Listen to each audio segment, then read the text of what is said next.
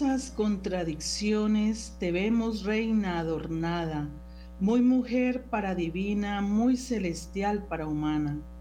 Con admiración en ella se ve la ley derogada, muy humilde para reina, muy exenta para esclava. Por su caudillo la tienen las celestiales escuadras, para combatir muy tierna, para niña muy armada. La dignidad es que, es que de que goza con su modestia batalla, para mandar muy pequeña, para humillarse muy alta. Unen sus divinos ojos al temor la confianza, muy terrible para hermosa, para espantar muy amada, colocada en el empíreo, en la celestial morada, corto solio a su grandeza, a su humildad con mucho alcázar. Amén. Muy buenas noches, amadísimos oyentes de nuestra Radio María, conectadísimos en las diferentes plataformas, en la frecuencia, también AMLOS en sus receptores. Muchas gracias por apoyarnos y acompañarnos en las diferentes actividades y programas de Radio María.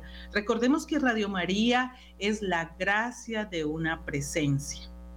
Antes de comenzar nuestro programa como tal, quiero recordarles, amados oyentes, la invitación que les venimos haciendo en este espacio eh, de nuestras actividades en Radio María Cali, pero recordemos también que eh, Radio María nos está invitando a adquirir el bono de la solidaridad el del tesoro escondido. Recuerden que tiene un costo de 50 mil pesos y se puede consignar en la cuenta de ahorros de Bancolombia.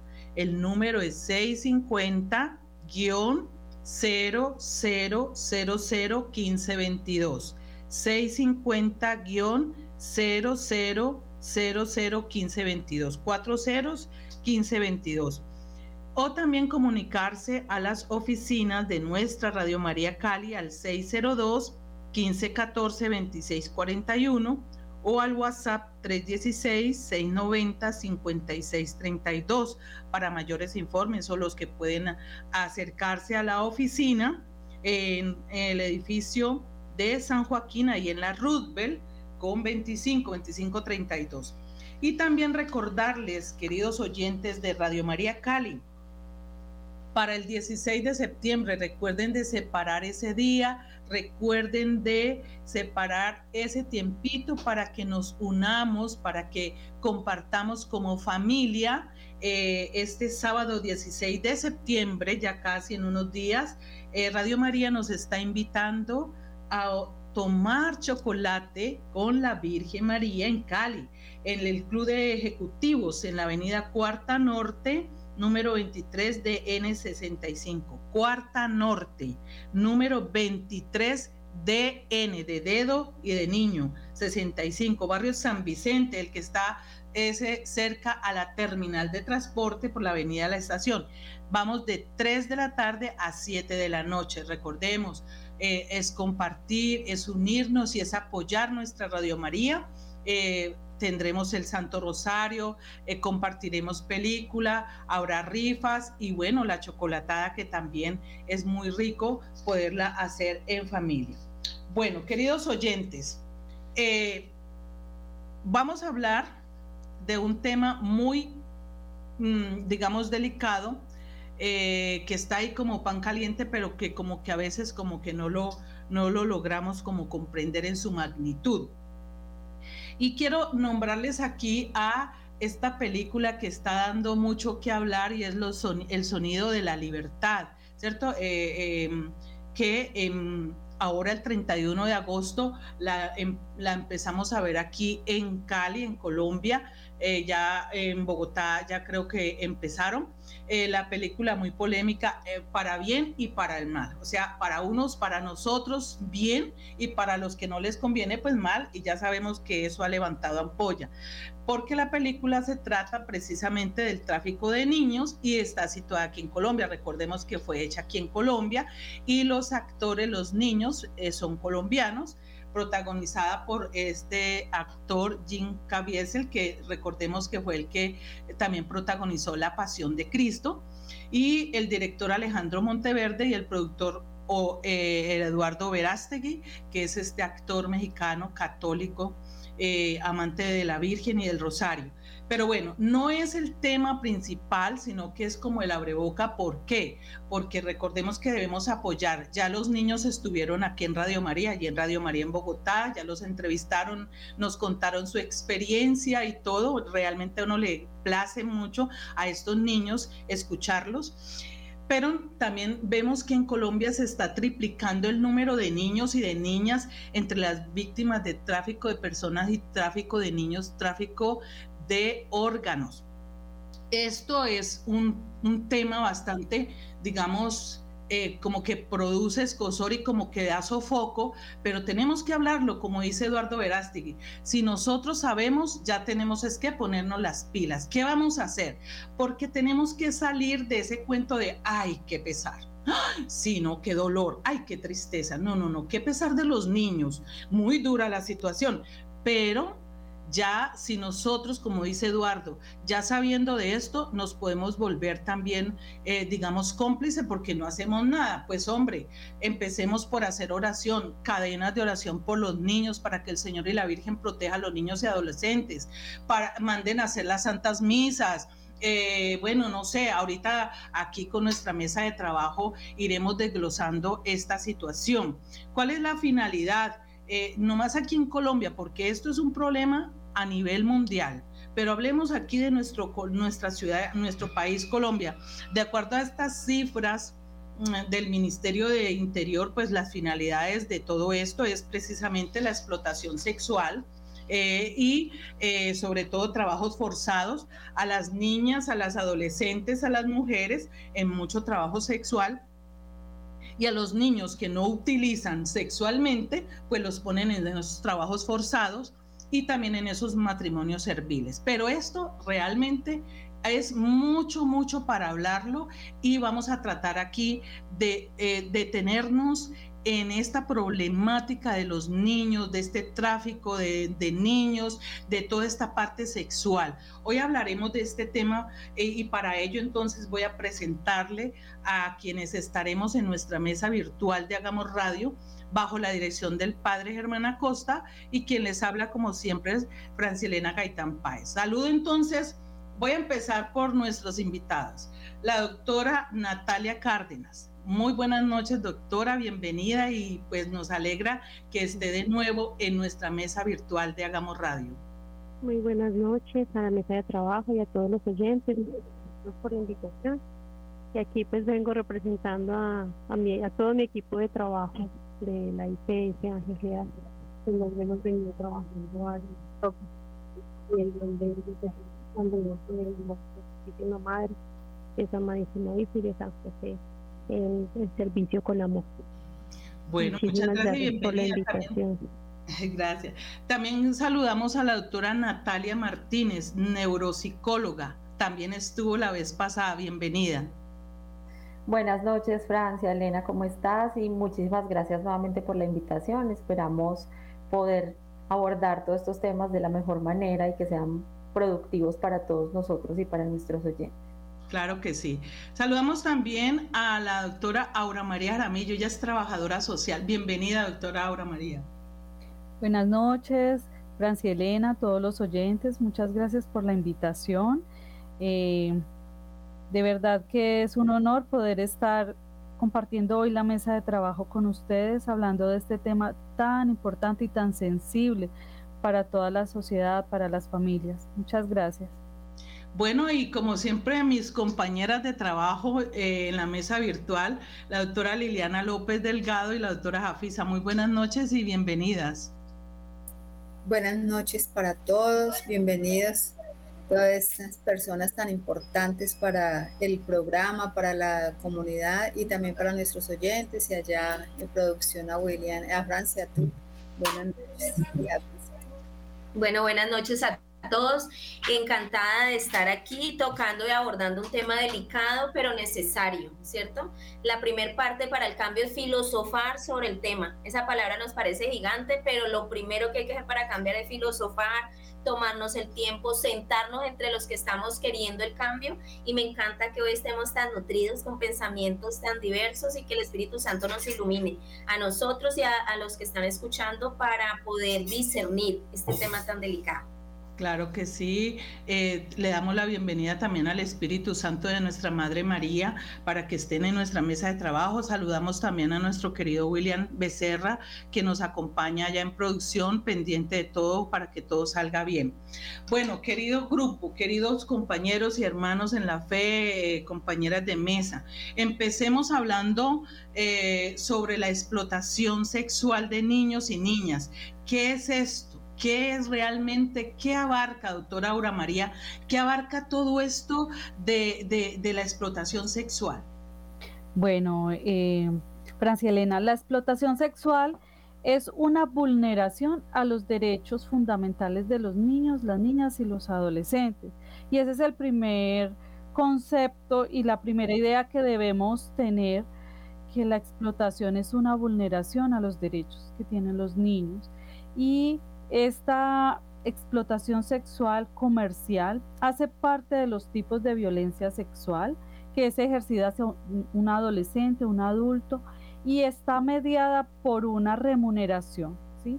en dinero o en especie, hacia un niño o una niña, y, esa remuneración la recibe sea ese niño o esa niña o una tercera persona o varias cuando hablamos de redes de explotación. Estos niños que son víctimas de explotación sexual y comercial son tratados como objetos sexuales y como una mercancía. Ya dejan de ser niños sujetos de derechos y son, son vistos y son tratados como si fueran una mercancía. Por eso se denomina sexual comercial.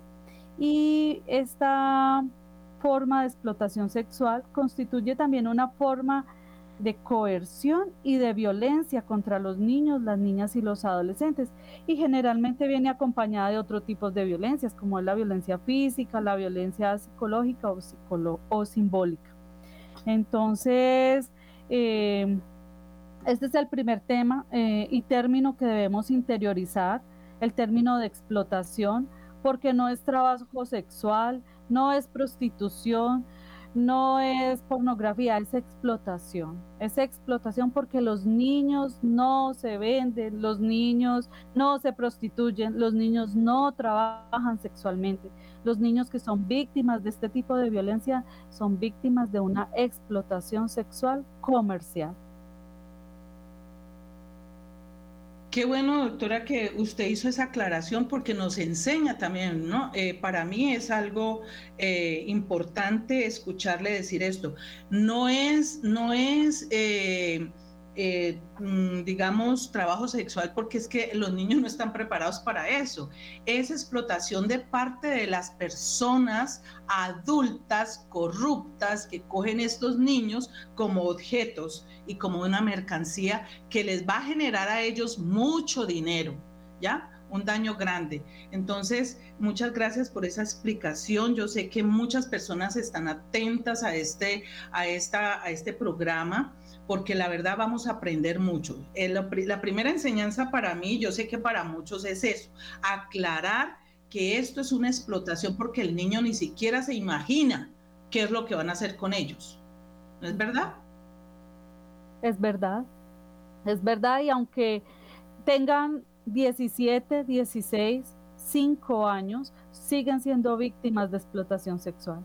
Eh, Ningún niño, ningún menor de edad está preparado para esto. Está condicionado, está manipulado, eh, ¿sí? está siendo víctima de una persona o personas o redes que los están utilizando como una mercancía o un objeto sexual a cambio de una remuneración, sea en dinero o en especie. Bueno, no sé si las doctoras quieran aportar, Liliana, Jafisa, la doctora, la doctora Natalia. Sí, doctora Natalia. Eh, sí, Francia Elena, hay un, término que utilizó la doctora Aura María que es violencia simbólica. Es. Y esto me queda haciendo ruido porque se me parece muchísimo a lo que las redes sociales y las nuevas aplicaciones están invitando a nuestros niños, ¿cierto? Es a permanecer, a consumir y a entregar. Y finalmente no estamos hablando de un tema físico, de un tema de contacto, de un tema en el que se está entregando de manera real, pues digamos real en el término de lo físico y lo concreto, pero sí se está haciendo a través de diferentes plataformas. El hecho de que un niño esté altamente consumiendo cierto tipo de, pues está volviéndose como un inocente útil, útil para, como decías tú, enriquecer y favorecer a estas, más redes de tráfico que finalmente ya no solo se están quedando en la presencialidad. Gracias, doctora. Eh, no sé si la doctora Liliana bueno, eh, es importantísimo el término que usa eh, la doctora Aura y la doctora Natalia acaba de hablar, algo que estamos viviendo con todo lo de las redes sociales, o sea, el, el medio de Internet, el medio de comunicaciones, está permitiendo, desafortunadamente nos está cogiendo mucha fuerza, ¿no? Está cogiendo bastante fuerza y a veces nosotros padres, eh, y lo hago en un llamado a todos los oyentes, todas las mamás que están oyendo, los jóvenes, hay que tener mucho cuidado y hay que estar en signos de alerta, ¿no? Estos son signos de alerta de qué, qué es lo que nos están presentando, inclusive las mismas propagandas que, que son tan legales.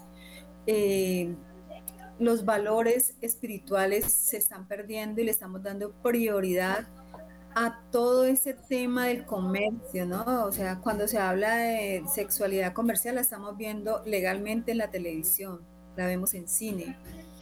Eh, anteriormente yo recuerdo que para un jabón no sacaban a una mujer desnuda, hoy en día sí lo hacen. Estaba pequeña, pero no se hacía. Entonces, hemos ido cambiando desde la evolución, pero también hemos eh, empezado a, a, recibir, a recibir la pérdida de valores. Hemos empezado a recibir muchas cosas que están degradando al ser humano y sobre todo en una manipulación hacia la mente del niño, porque ese es el niño que dice, o sea, ya, la palabra hoy que los niños son el futuro de nuestro país, a uno ya le asusta, porque qué clase de niños vamos a tener en nuestro país para gobernar. Entonces es muy importante que los padres de familia estén muy atentos alertas, pues yo también lo digo porque trabajo en el barrio Sucre de Cali, es un barrio muy vulnerable, un barrio muy vulnerable a todo es, a esta violencia, a todo esto que pasa. Y no solamente eh, los niños de este barrio, sino también tenemos que mirar también lo que es cuando se roban los niños para estos tráficos de, todo este comercio sexual, ¿no? Que, hacen, eh, que hacen las personas desafortunadamente por un interés económico que al final de cuentas yo creo que todo eso es efímero. Entonces hay que tener mucho cuidado.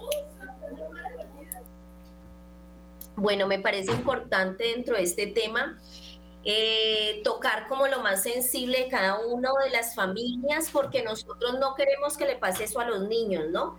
Pero aplaudimos la hipersexualización de todo lo demás, de los calendarios, de la televisión, sexo por todo lado, genitalidad por todo lado, nos parece normal, libre expresión, pero que a los niños no les pase nada. Entonces, una sociedad que aplaude la hipersexualidad, pues está aplaudiendo que pase todo eso. Y una, y una sociedad que aplauda el capitalismo, porque así de nombre decimos no, pero nos encanta todo lo que el capitalismo nos propone en cuanto a tener dinero, recursos, producción, revolución industrial y consumismo por ahí derecho, pero que no le pase a los niños. Entonces, pienso que estas dos, estos dos fenómenos de hipersexualización y toda esta revolución industrial hacen que vengan las consecuencias sobre toda la sociedad y siempre digo sobre los más frágiles sobre los más frágiles y en este caso los niños son lo más frágil que tiene la sociedad porque están en formación, ellos necesitan cuidadores, protectores y nosotros estamos eh, eh, muy ocupados produciendo. Entonces nosotros a control remoto por, por el celular, hijo, ¿ya comiste? Sí, pero puede haber botado la comida. Hijo, ¿estás en la casa? Sí. Y entonces eh, ubicación del celular. Entonces puede mandar allí, pero puede salir después. O sea, tenemos muchos, muchas falencias como adultos pero no queremos que le pase a los niños esos. Y finalizo diciendo que la hipersexualización ha dejado también dos cosas para mí muy, muy importantes de nombrar y es que eh, los mismos adultos y padres de los niños usan mucho la pornografía, que es una manera donde los niños son usados cuando son vendidos, ¿no? Son una de las tantas maneras. Pero entonces yo no quiero que a mi hijo le pase, pero yo consumo pornografía. Entonces ahí es donde tenemos una sociedad que está dicotómica y hace cosas eh, en contra, incoherentes, que me parece que hoy es demasiado delicado. Yo decía, Dios mío, que el Espíritu Santo nos ayude a tocar nuestra mente y nuestro corazón, porque en nuestro metro cuadrado hay muchos los que defienden todos los juegos sexuales, todas estas tiendas exóticas, eh, toda esta parte de la pornografía como algo natural, los mismos terapeutas.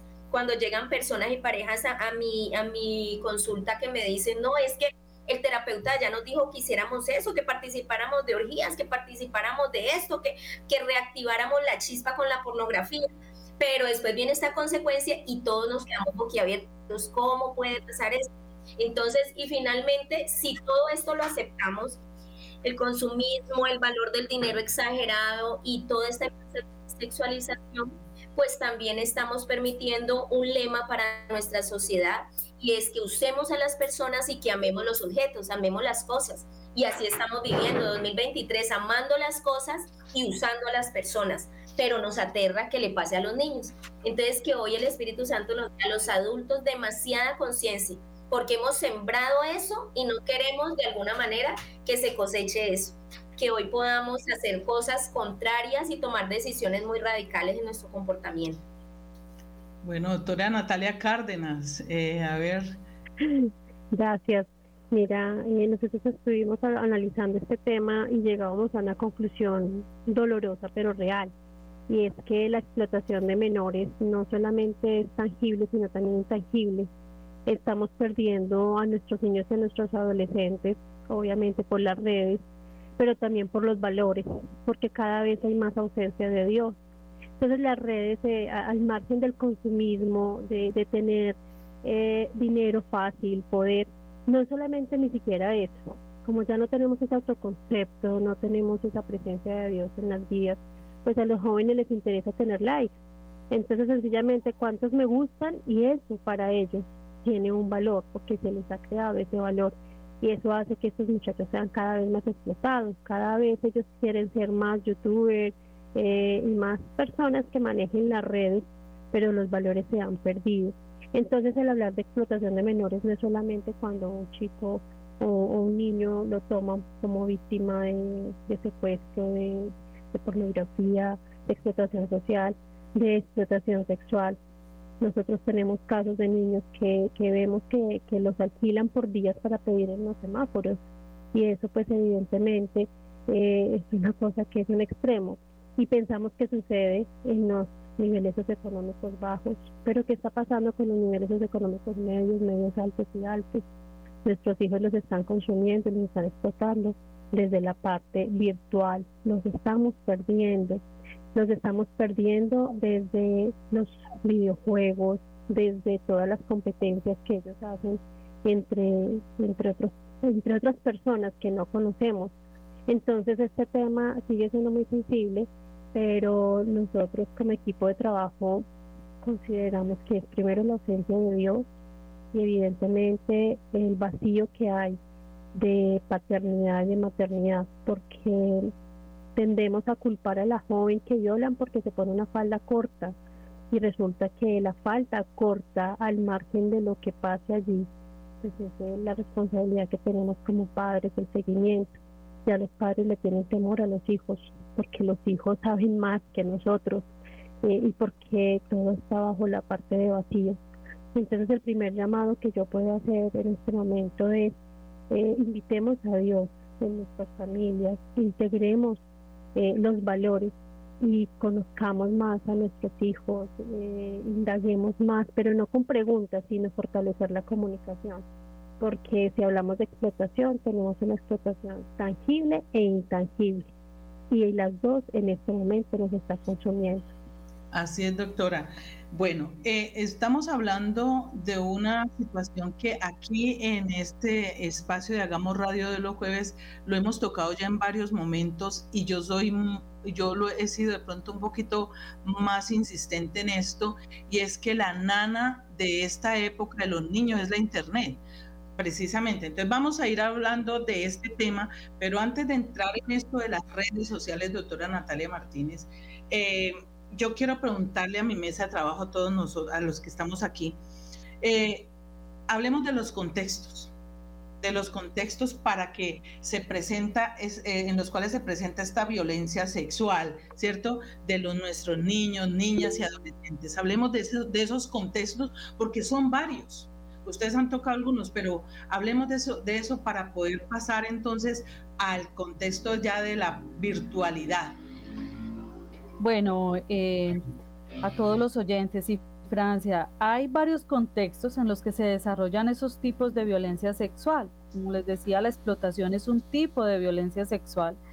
Y el primer contexto es el que denominamos privado. El privado se refiere al contexto familiar o al hogar de los cuidadores, de las personas que están más cercanas, que tienen relaciones particulares con, en las familias, ¿sí? O que están allí al cuidado de esos niños, niñas y adolescentes. A veces creemos que la explotación sexual solamente se da a través de redes de explotación, ¿sí?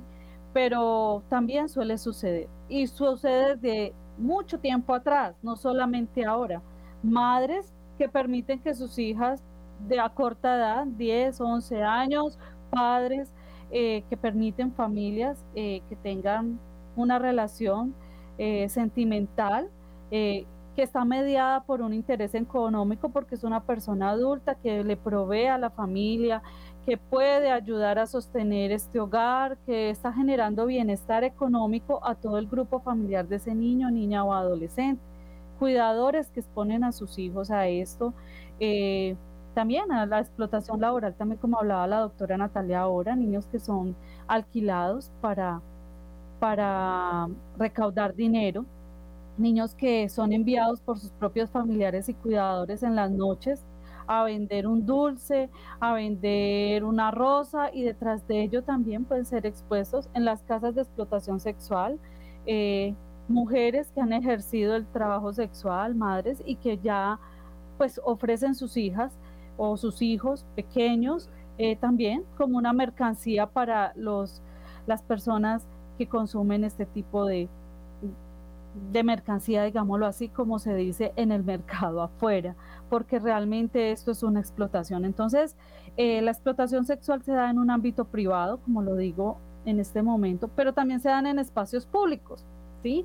Eh, en los espacios públicos se refiere eh, al, a los lugares donde los niños, niñas y adolescentes tienen el ejercicio pleno de sus derechos, donde como donde se construyen, donde fortalecen su ciudadanía, en el contorno comunitario, político, social. Eh, y allí hablamos de todos esos escenarios eh, comerciales. Hay varios subgrupos en, dentro de lo público y hay unos contextos de explotación sexual comercial en contextos de prostitución, que es algo que yo les decía en las casas de explotación sexual, donde se llevan niños, niñas y adolescentes para ser vendidos y explotados sexualmente.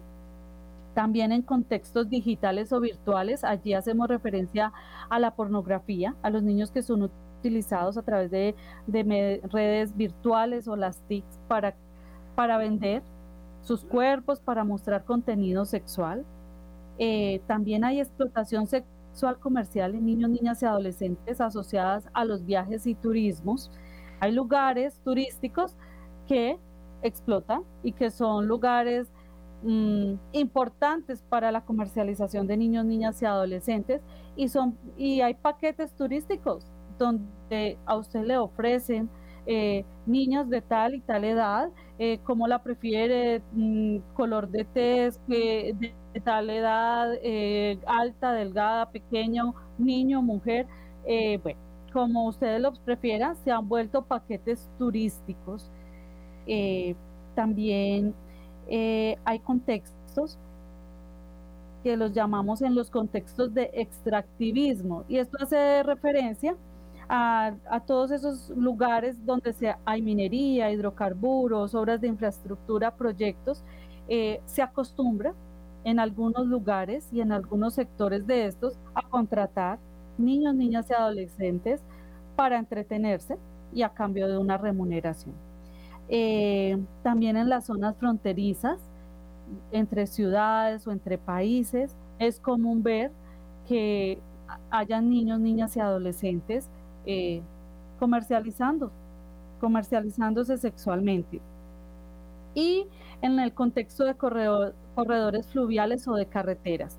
Eh, no sé si de pronto alguno de ustedes haya observado cuando van en carretera se ven niños, niñas y adolescentes a veces expuestos, ejerciendo la explotación sexual comercial. Detrás de ello obviamente están sus familiares y cuidadores o hay una red de explotación sexual allí. Y por último tenemos, como nos decía la doctora Natalia Martínez y la doctora Natalia Cárdenas, el contexto tecnológico y virtual, que es, es un contexto a través de los medios de comunicación donde se ofrecen los servicios sexuales y se involucran a los niños, niñas o adolescentes. Algunos de los más conocidos son el grooming, el sexting y la sextorsión. Eh, hay casos de niños y, que están siendo extorsionados sexualmente por las publicaciones en las redes sociales, en todos los medios de comunicación. Hay niños, niñas que son engañados eh, por otras personas, pero yo ese tema se lo voy a dejar a la doctora Natalia Martínez eh, para que nos profundice un poquito más de toda esta parte tecnológica y virtual. Sí, sí, eh, yo precisamente iba a entrar en ese, en ese contexto de la virtualidad, ¿cierto? Pero antes de que la doctora Natalia Martínez nos diga, no sé si mis compañeras quieran acotar algo con, con esto que la doctora Ana María ha dicho.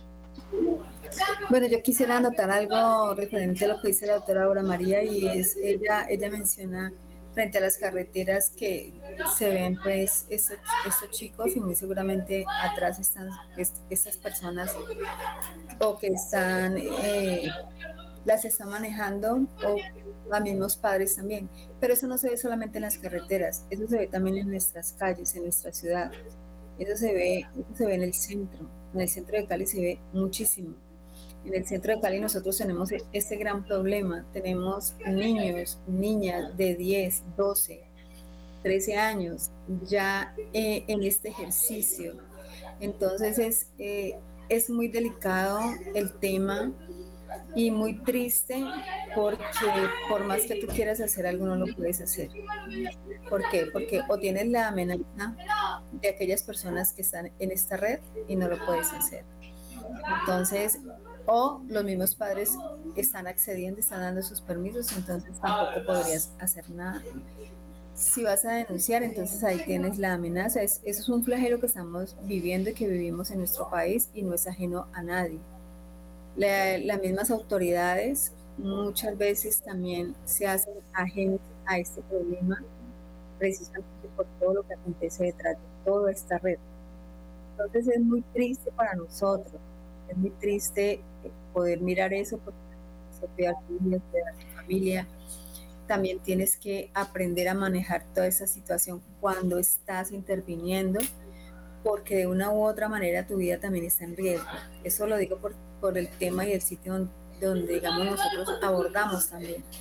Entonces, aquí es un llamado de atención precisamente es a los hogares, a los padres de familia, a los, a los, a los cuidadores, tener presente y en cuenta realmente qué es lo que queremos para nuestros niños, no perder los valores. Tenemos que empezar a reavivar todos esos valores espirituales, esos valores corporales que nos enseñaron a nosotros cuando estábamos muy pequeños y que realmente se fue la base fundamental para que nosotros hoy en día pues vamos en un camino como el que vamos todos los que estamos aquí presentes. Entonces pues me parece que, que es importante empezar a revisar este tema desde, desde cómo nosotros en casa estamos tratando. Hay muchos hogares disfuncionales, demasiados hogares disfuncionales. Hogares que no, o, esos hogares disfuncionales que desde sus adultos ya saben lo que quieren para sus hijos. Y no solamente la prostitución y todo, sino la droga. Los niños y las niñas se están vendiendo solo por droga. Y son niños de 10 años, de 12, de 15, de 16. Entonces es un flagelo muy grande y es un problema que ya le cogió, o sea, ya para el, gobierno, para todas las entidades públicas, abordar este tema se ha salido de las manos. Entonces toca realmente orar, orar y ayudar a aquellos hogares que lo permitan, que les ayuden, porque hay otros que no lo permiten y tú no podrías hacer nada. Exacto. Esto, esto es otro problema. Sí, doctora. Bueno, me parece muy importante lo que estamos diciendo, eh, pero me quedó sonando mucho lo de la parte del trabajo, ¿no? Esos trabajos que, que pasan los niños por deudas de sus padres y todo. Y mm, me, me, comentaban y me mandaban un mensajito de cómo la empresa Burger King está haciendo toda esa explotación infantil, ¿no es cierto? Eh, entonces mm, se ve muy lindo un niño ahí detrás del mostrador y se ve como, no, pues emblemático y bonito, pero detrás de eso todo lo que hay. Entonces, pensaba en que esa parte, todos los niños que son obligados a trabajar en minas, en agricultura, los niños que son explotados y vendidos a las guerras como niños soldados, eh, toda esta parte del trabajo forzoso y de los matrimonios, por ejemplo, infantiles, eh, que los mismos padres los cambian en otras culturas, pero muy aquí cerca también cambian a sus hijos. Entonces yo recuerdo mamás diciéndome, no, es que no sé por qué ella no acepta ¿Cuántos años tiene? No, un abuelo, pues un abuelo y ella con ganas de que la niña se vaya a vivir con su, con su pareja, que ha sido como consolidada es por la mamá, entonces con su deseo de no tener esa deuda de mantener su hija, ¿no? Y una hija muy chiquita, 14, 15 años. son muchas cosas que pasamos en esta sociedad, la esclavitud doméstica, cuántos niños son entregados para lavar platos, para lavar, para barrer, para trapear, y entonces uno los acoge y uno dice, no, tan bello, está haciendo una obra de caridad pero entonces le da un plato de comida al niño, cualquier, cualquier 100 mil pesos a la mamá por el mes y yo estoy haciendo una obra de caridad en nombre de Dios. Entonces son esclavitudes domésticas y así eh, me parece muy triste. Definitivamente estamos en una sociedad que tiene que replantearse, reevaluar todo lo que hace el capitalismo, porque vuelvo y les digo, como título suena terrible, capitalismo me da alergia, pero con aptitudes de vida hemos optado todos, muchas personas hemos optado por el capitalismo y seguimos el ritmo y el entrego. Entonces, eh, que los que trabajamos por esta parte humana y esta parte espiritual, podamos hoy detenernos y, saber que tenemos esta parte, ¿no? Yo les digo siempre, sociedad, sociedad, o so con Z, con Z, o suciedad. Según como yo aborde los valores, ¿es suciedad o es sociedad? Es so con Z de que nos comportamos como animales a veces por el dinero, por nuestras tomas de decisiones que hoy de verdad vuelvo invoco al Espíritu Santo que nos ayude a tomar decisiones importantes políticas, pero también familiares, empresariales, incluso, como digo, en esas obras de caridad que a veces hacemos con los niños, llamando las obras de caridad, pero que son esclavitud doméstica. Bueno, muchas gracias. Doctora Natalia, bueno, doctora Natalia Martínez, vamos a entrar en el tema de las redes. Ahora sí ya vamos a pasar, porque lo hemos tocado, ustedes todos lo han tocado así, pero usted, doctora, que tiene como, como esa especialidad, eh, ¿qué pasa ahora con estas redes sociales, internet? ¿Cuál es el riesgo que están teniendo los niños en el mundo y en Colombia? Mira, Francia Elena, podríamos enumerar una cantidad de riesgos infinitos de acuerdo al contexto al que nos dirigiéramos, ¿cierto? Porque finalmente somos, digamos, co-terapeutas todos de los niños, estamos tratando de coorientar a los niños con relación a todos estos riesgos. Pero sí podemos enumerar cuatro riesgos muy claros asociados a las redes sociales y el, digamos, el uso social de las redes y el Internet pero me llamaba mucho la atención, antes de pasar a ese aspecto, algo que mencionaba la doctora Aura María, y es el extractivismo, que también lo eh, comentó la doctora Jafisa, y es que eh, cómo los niños realmente resultan trabajando en las redes sociales. Y aún más, estamos preguntándonos si trabajan o no trabajan. ¿Hay permisos? No, no hay permisos. Les damos permiso para que abran, descarguen aplicaciones y trabajan para, lo decíamos ahora, lucrar bolsillos. Están trabajando, están siendo explotados pero muy eh, imperceptible, no nos damos cuenta, pero mi niño está ocupado, es que es muy inteligente, está jugando. Entonces, a todo esto hay que abrir mucho los ojos y tener en cuenta hasta dónde estamos permitiendo. Ahora, cuando ya podemos hablar o enumerar como los riesgos específicos, hay como cuatro riesgos que debemos tener en cuenta y, de los cuales nos debemos formar, porque el primero, por ejemplo, implicaría un riesgo de conducta. Y es que los niños asuman conductas inapropiadas en Internet, es decir, irrespeto hacia ellos mismos o irrespeto hacia otras personas. Finalmente estamos hablando del niño como víctima, pero también el niño está generando conductas hacia otros y no se está dando cuenta. Y todas esas conductas finalmente son dañinas o las mismas fog news, ¿cierto? Que son esas noticias falsas que empezamos a, a transmitir entre unos y otros y que terminan alterando no solo la psique del niño, sino una conciencia general y social y que se quedan para siempre y que son difíciles de borrar y están alterando finalmente nuestro, el autoconcepto de nuestros niños, la autoestima, el cómo se ven a ellos mismos, el qué cosas se permiten. Entonces, el riesgo de conducta es uno de los riesgos iniciales que tenemos que empezar a considerar. El otro sería como el riesgo de contacto, que implicaría como que esos adultos, ¿cierto? Y hablando adultos, digamos un poco de personas con una conciencia mayor, no solamente mayores a 18 años, eh, que digamos contactan a nuestros niños con intereses dañinos que generan, pues, o, lo que pretenden es esa manipulación, generando contactos y llevando como esos actos a que los, los niños no saben detener. Conductas o actos como, por ejemplo, normalmente lo llamamos grooming, y lo decía ahorita la doctora Aura María, que es esa manipulación, que el niño genere un, un, digamos, un contenido a propósito para otro, no necesariamente de contenido sexual, probablemente generando datos, entregando informaciones, es como esa manipulación. Mira, y si en el contexto real, Francia Elena y mesa de trabajo le decimos a un niño, no hable con desconocidos en la calle, porque si le permitimos que tenga 150 amigos que no conoce.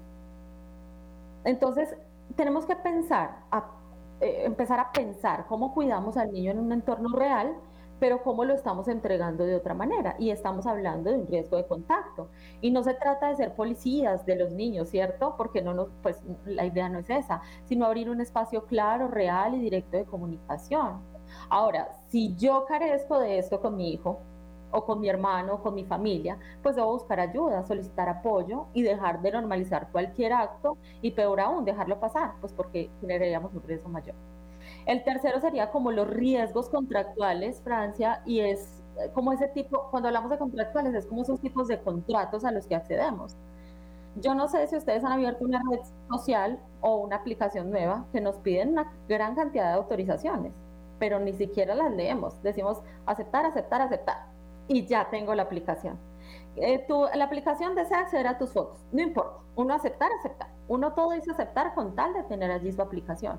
Al acceder a estas plataformas nuevas, ellos solicitan información personal, dirección, edad, incluso algunas cuentas mm, que los niños están accediendo a juegos, videojuegos con pagos y los papás les prestan sus tarjetas. No, es que yo lo controlo, ¿cierto? Pero entonces tenemos allí una gran brecha y que a partir de su inocencia y esa impulsividad de los niños que es propia de su edad por pertenecer, pues dan datos personales y generan problemas de seguridad y privacidad, pues que al aceptar eh, cualquier tipo de juego se ven como vulnerables. Y finalmente, diríamos como el riesgo de contenido.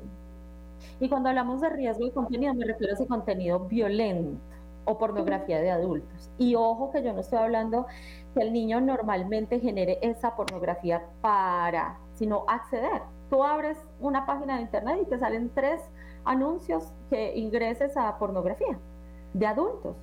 No estamos hablando que el niño se está, como decían ustedes, exponiendo a, su cuerpo, sino que está ingresando a todas estas páginas de adultos de forma rápida. ¿sí?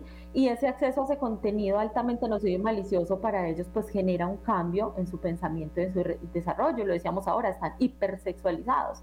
Pero hipersexualizados porque además, si yo estoy poniéndole un video infantil, me sale una canción de reggaetón como anuncio y, el reggaetón y no estoy, eh, digamos, eh, satanizando el tema de la música como tal, pero sí de los anuncios que no tú no estás pidiendo tener, pero es de contenido. Y ojo, porque la mayoría de, digamos, de fotos que se transmiten o los videos que se suben a través de las redes sociales y el internet, la gran mayoría no son de adultos tomándole a los niños, son los mismos niños entregando las fotos a los adultos. Entonces, ¿a qué los estamos exponiendo? ¿Bajo qué vulnerabilidad? Doctoras, mire, El tiempo apremia, pero yo no me, yo no me, lo, yo no me voy a poner los patines porque este tema hay que desglosarlo muy bien. Entonces yo lo que le digo es, les extiendo la invitación para que hagamos continuidad del programa. Si se nos acaba el tiempo, hagamos la continuidad para el próximo, porque es que este tema es de mucha enseñanza. Yo por lo menos he aprendido articisísimo en la edad que tengo, he aprendido articisísimo. Entonces, a mí me preocupa que como yo, pues habrá mucha gente que es muy docta y sabrá mucho de esto, pero, pero hay gente que no que está escuchándonos y también está al igual que yo aprendiendo. Entonces no quiero como salir corriendo y bueno, y cerremos esto. No, yo quiero que, doctoras, por favor, para, para que extendamos el programa para la próxima semana, para poderlo ir desglosando, porque es que mire lo que usted está explicando, doctora Natalia, de las redes. Y esto para mí a mí eso siempre me ha dado mucha preocupación porque yo veo mucho esto en las casas de familia, en los en lo, en donde uno va y me ha aterrado ver, por ejemplo, ahorita niños que ya entran, niños de 5 años y, más hacia abajo de edad, ya con crisis existencial porque les cortan, eh, eh, los castigan quitándole el teléfono porque les dicen que ya no más. Entonces ya entran en crisis esos niños tan pequeñitos y ya le, a tirarle a la mamá porque no le dan el celular, porque no le dan la tablet. Entonces, mire esa adicción que ya hay en un niño de 5, de 4, de 3 años, que ya tienen un síndrome ahí también, de, de, a mí eso me impacta y me impacta más como la, la tontera, perdonen que, que les diga eso, como, como de que no caigamos en cuenta de la magnitud del problema de la magnitud del problema. Yo siempre he dicho que la nana de esta temporada, de, este, de esta generación es la Internet. Es la nana que está criando los hijos. Y por eso tenemos esta cantidad de problemas, se nos ha agudizado, aparte de que el Dios ahora es esto, el Internet. Dios está ahí, ¿ya? Entonces, bueno, doctora Natalia Cárdenas. Eh, yo quiero también aquí rescatar algo eh, dentro de nuestro equipo de trabajo manejamos pues, como estrategias de seguridad para los pacientes y las familias. Y frente al tema de explotación y temas de que estos jóvenes ya... Perdón, doctora, ¿se puede poner un poquito acá porque se oye muy bajito?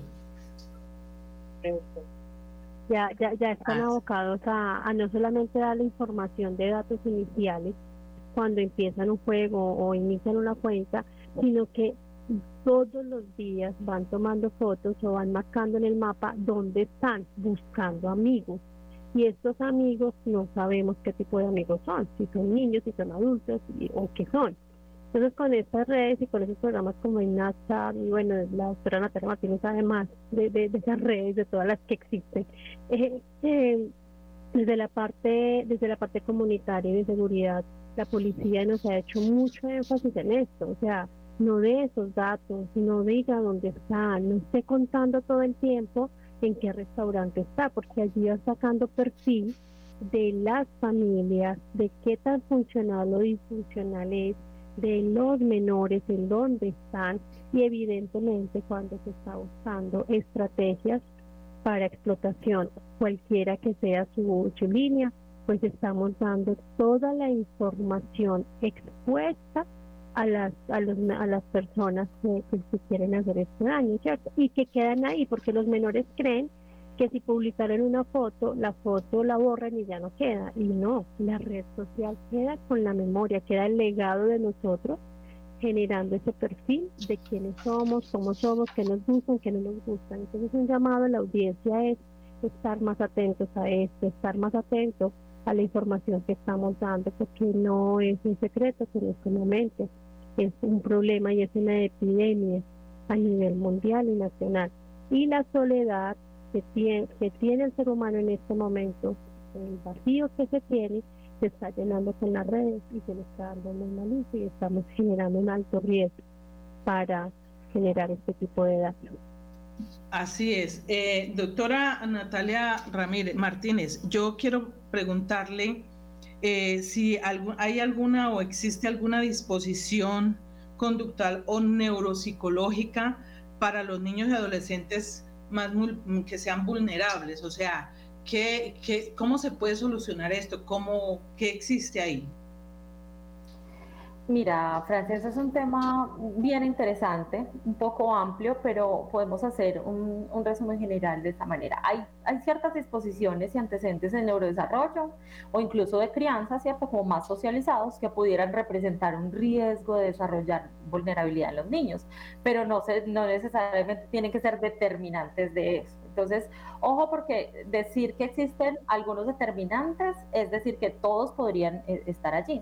Entonces, sí podríamos decir que la evidencia científica nos ha venido mostrando que los niños pueden tomar la decisión, por ejemplo, de participar o de acceder a este tipo de, conductas de riesgo de manera repetitiva por varias razones. Pues por un lado, porque están no están completamente desarrolladas sus capacidades de autorregulación, estamos hablando de menores de 13 años, ¿cierto? Incluso pues que las alcanzamos a desarrollar casi a los 25.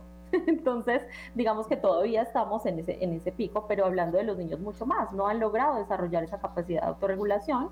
Eso pues obviamente puede llegar a facilitar a que ellos cedan en, la en una presión de grupo y pues que se sientan altamente recompensados con esa hiperestimulación y esa inmediatez que genera eh, esa, digamos, esas redes sociales e internet, pues porque hay una curiosidad y una búsqueda de sensaciones de novedad y emoción que aunque sano y propio pues de ese ciclo evolutivo, abre una gran brecha a esos adultos o personas que están atentas a generar daño o son especialistas en ver esas brechas y, pues estos tiempos de interacción y aprovecharse pues como de esa, de esa, de esa coyuntura.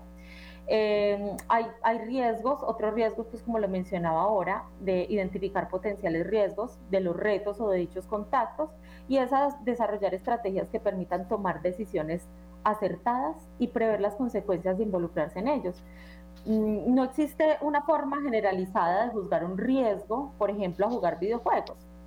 Por el contrario, diríamos que la neurociencia se apoya mucho de la interacción, digamos, de los videojuegos para desarrollar competencias cognitivas, como habilidades atencionales, habilidades motoras o motrices, pero ojo que aquí la gran importancia la vemos es en la alta exposición a pantallas.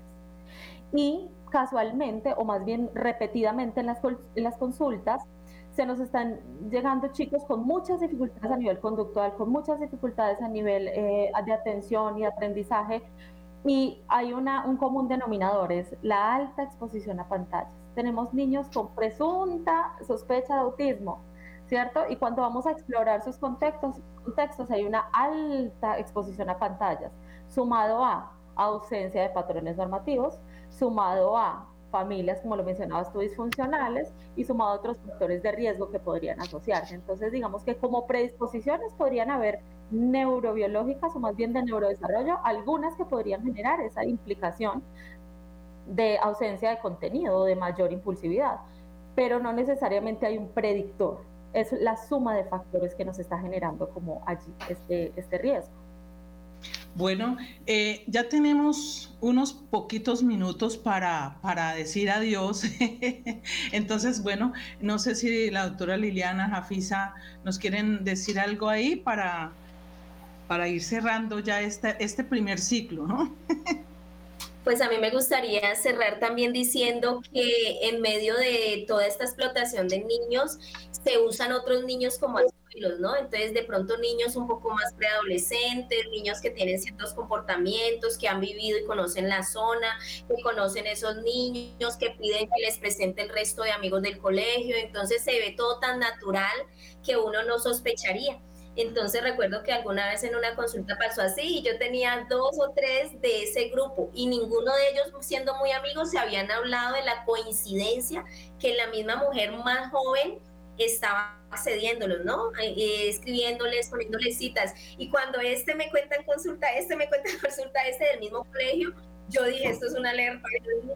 Era el primer caso que yo tenía así, entonces claro, uno se, uno se alcanza a sorprender mucho porque uno dice, es un trabajo, para el adulto es un trabajo y lo hace planeado y lo hace muy bien y lo hace con papel y lápiz y maquetica. Nosotros inocentemente, los adultos inteligentes inocentemente, no caemos en de esto. lo usamos o usan este sistema, usan niños y preadolescentes como anzuelo para hacer su trabajo. Entonces también estar pendientes de ese tipo de amistades, ese tipo de presentación de un momento a otro que está tan interesado pues en ese grupito de amigos o de primos eh, que le toma una foto casual, tomo esta foto, mira, te queda linda esta blusa. Todo esto tiene que, sin volvernos tampoco como yo digo alérgicos a todo, pero sí que el Espíritu Santo nos guíe eh, y nos deje ver las pistas que van pasando alrededor. Doctora Liliana, para irnos despidiendo. Bueno, eh, como en breves es, la doctora Natalia habla de todos los factores de riesgo que, que se nos presentan a través del Internet. Y aquí hay que tener una alerta y bueno, ya la hemos hablado, pero a mí me interesa mucho que lo preparemos para los factores protectores, que es lo más importante. Es lo que necesita la gente conocer, porque ya hacemos una advertencia, hablamos, pero los factores protectores son supremamente importantes y no los podríamos dejar. Por eso estoy con Francia que merecemos otro programa. Claro que sí. Doctora Natalia Cárdenas. Es un tema que, el, micrófono, doctora, para poderla escuchar. Perdón, ese es un tema que nos atañe absolutamente a todos y que concuerdo con la doctora Liliana, debemos, ya hablamos de algunos riesgos, tenemos que empezar a establecer consecuencias, pero más que aquello es esas barreras protectoras.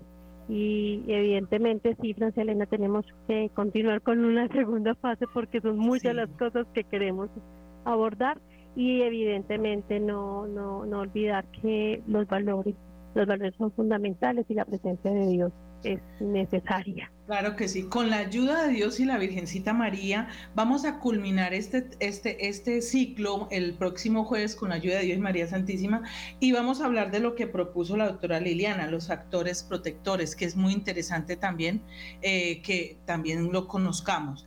Eh, quiero darle las gracias a las doctoras Natalia Ramírez, Natalia Cárdenas Martínez, a la doctora Ana María, a mis compañeras Liliana y Jafisa, muchísimas gracias por estar aquí, eh, porque esto es de aprendizaje, esto es de aprendizaje. Yo me imagino que así como yo, hay muchos eh, mm, oyentes que están iguales aprendiendo y si tienen niños, pues hay que estar en la jugada. Ojo mamá, papá, ojo con los niños, pongan mucha atención. Eh, pongan atención, es que no se creen que porque el niño está muy juiciosito en la habitación, miren qué está viendo el niño. A veces accidentalmente se meten y abren ventanillas y se encuentran con unas cosas horrorosas. Lo digo porque hay muchos de mis niños que en la, en la catequesis que me lo dijeron. Muchísimas gracias a todos nuestros oyentes que han estado pendientes del programa, atentos a, a lo que hoy estamos hablando aquí. Muchas gracias a William. Y bueno, queridos oyentes, que Dios los bendiga, que tengan una santa noche y que la Santísima Virgen María nos cubra con su manto. Muchísimas gracias, doctora. Muchísimas gracias, compañeras de, de trabajo y que Dios me las bendiga. Nos veremos el próximo jueves con la ayuda de Dios. Chao, chao.